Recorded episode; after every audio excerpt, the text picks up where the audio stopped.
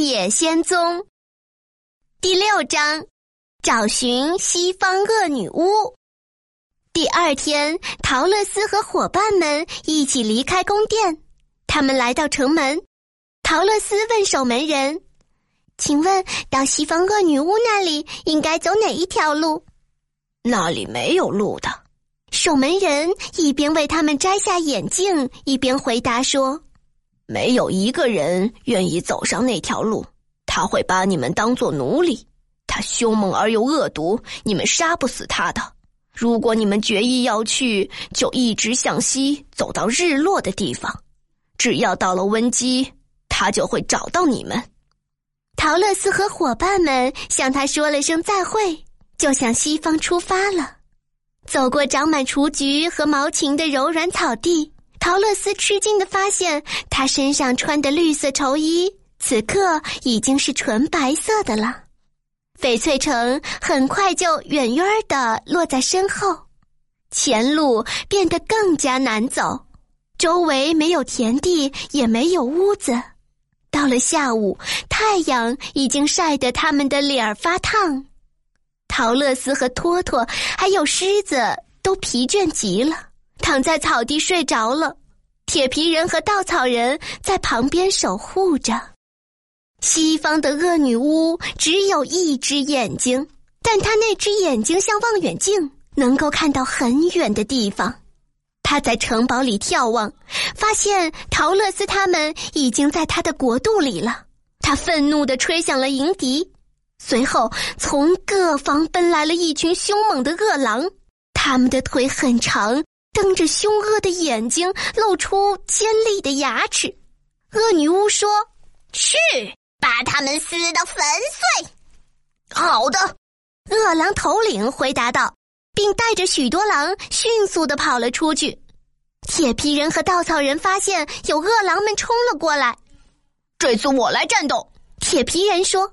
当恶狼过来时，铁皮人挥动锐利的斧头，把恶狼的头从身上砍了下来。又一只狼扑过来，他又举起斧头劈过去，最后四十只狼躺在铁皮人面前堆成了一堆。于是他放下斧头，坐在稻草人旁边说：“朋友，这真是一场大战斗。”第二天早晨，陶乐斯醒来，看见了一大堆毛茸茸的恶狼，他被吓坏了。铁皮人把事情的经过告诉了他，随后他们又继续出发了。恶女巫在城堡里望见恶狼们全都死了，她很生气，于是吹了两声迎笛，立刻飞来一大群野乌鸦。他对乌鸦王说：“马上飞到那里去，捉出他们的眼睛，把他们撕成碎片。”一大群野乌鸦们飞向陶乐斯和他的同伴。稻草人说：“这次我来战斗，请你们躺在我的身旁，就不会被伤害了。”只见他威严的挺立着，伸出手臂，抓住飞过来的乌鸦，扭断它们的脖子。最后，足足四十只乌鸦倒在了他们的脚边。稻草人拍拍手，叫起他的同伴们，又踏上旅途。恶女巫望见她的乌鸦们死成一堆，生气极了。第三次吹响迎笛，这时空中有一阵很大的嗡嗡声，一群黑风飞来，到那些陌生人那里去，蛰死他们！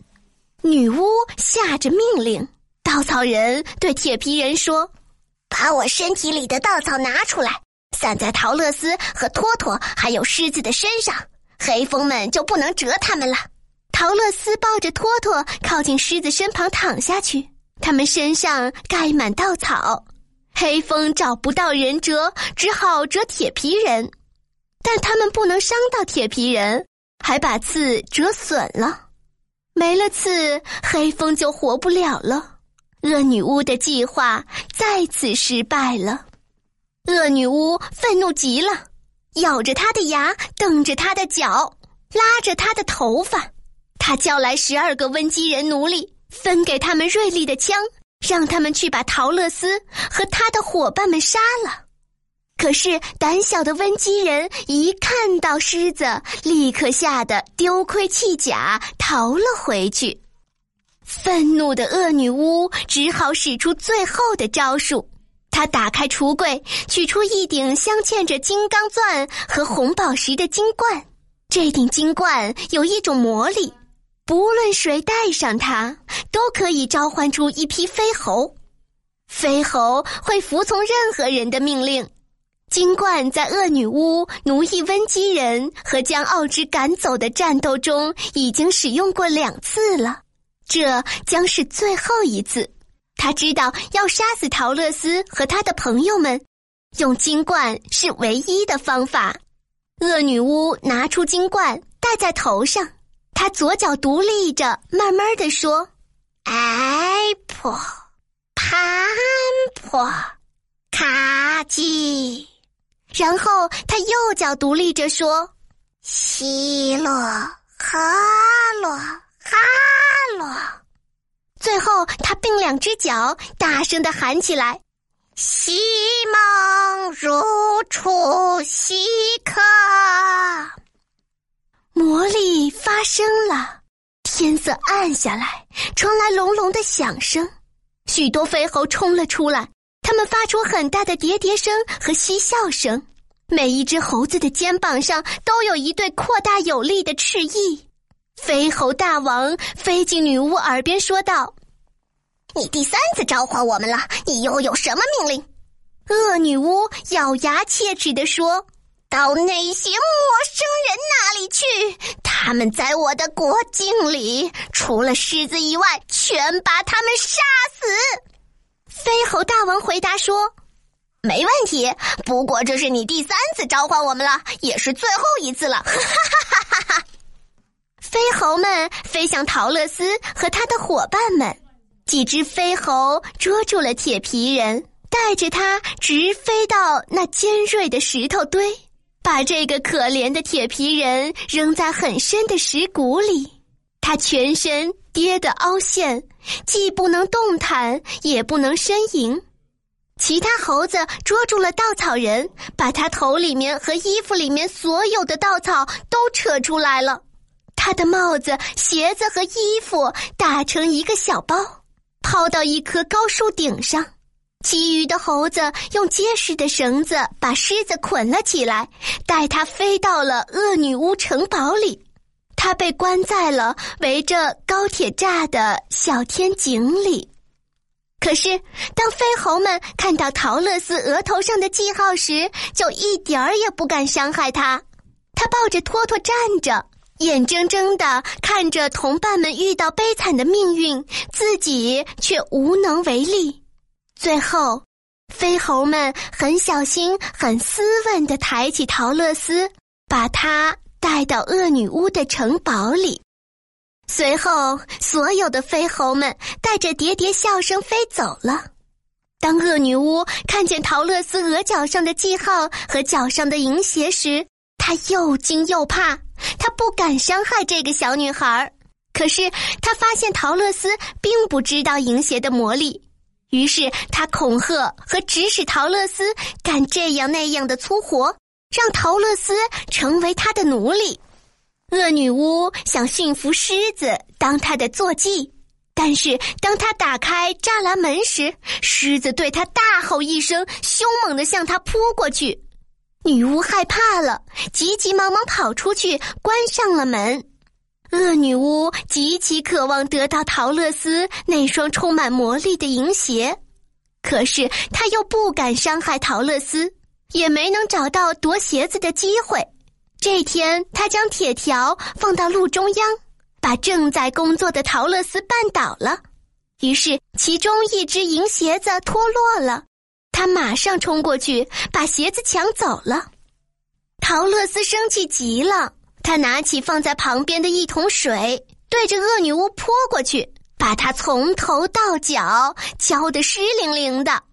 恶女巫发出一声恐惧的尖叫，陶乐斯惊奇的看到恶女巫的身体开始萎缩着。恶女巫尖声叫着：“看，哎呀，看你做了什么！水是可以将我完全融化的，我永远想不到像你这样的小女孩竟能融化了我，结束我的生命啊！刚说完，恶女巫变成了一堆棕色液体，躺开在地板上。陶乐斯倒了一锅水，把地板冲干净后，拾起了恶女巫抢走的银鞋，用布把它擦干净，再穿到自己的脚上。他跑到院子里，找到狮子，告诉他那西方的恶女巫已经死了，他们不再是这个陌生地方的囚犯了，他们得到了自由。他们一同到城堡里去。陶乐斯把所有的温基人召集来，告诉他们，他们不再是奴隶了。温基人举行了盛大的宴会，庆祝获得了自由。陶乐斯和狮子决定一定要把他们的朋友铁皮人和稻草人救活。他们请来温基人帮忙。铁皮人被摔得凹凹凸凸、弯弯曲曲，躺在岩石的原野里。他的斧头横在身边，斧柄也脱落了，斧口也全锈了。温基人温柔地把铁皮人抬回城堡里。陶乐斯和狮子看到铁皮人跌得满身伤痕，伤心极了。陶乐斯请来温基人中最好的铁匠，让他们帮忙恢复铁皮人的外形。铁匠们小心地为铁皮人检查、修复。直到他恢复了平直的老样子，不过从此他身上就多了好几个补丁。第二天，陶乐斯再一次请温基人帮忙救稻草人。他们找到飞猴扔稻草人衣裳的那棵大树，那是一棵很高的树，树干十分光滑，没有人能爬得上去。铁皮人立即用温基人送的纯金斧把树砍倒下来，拾回稻草人的衣裳。陶乐斯把衣裳带回到城堡，温基人为稻草人填塞进干净清香的稻草。看呀，稻草人复活了，像以前一样的完好。他深深的感谢他的朋友们。陶乐斯和他的朋友们在城堡里。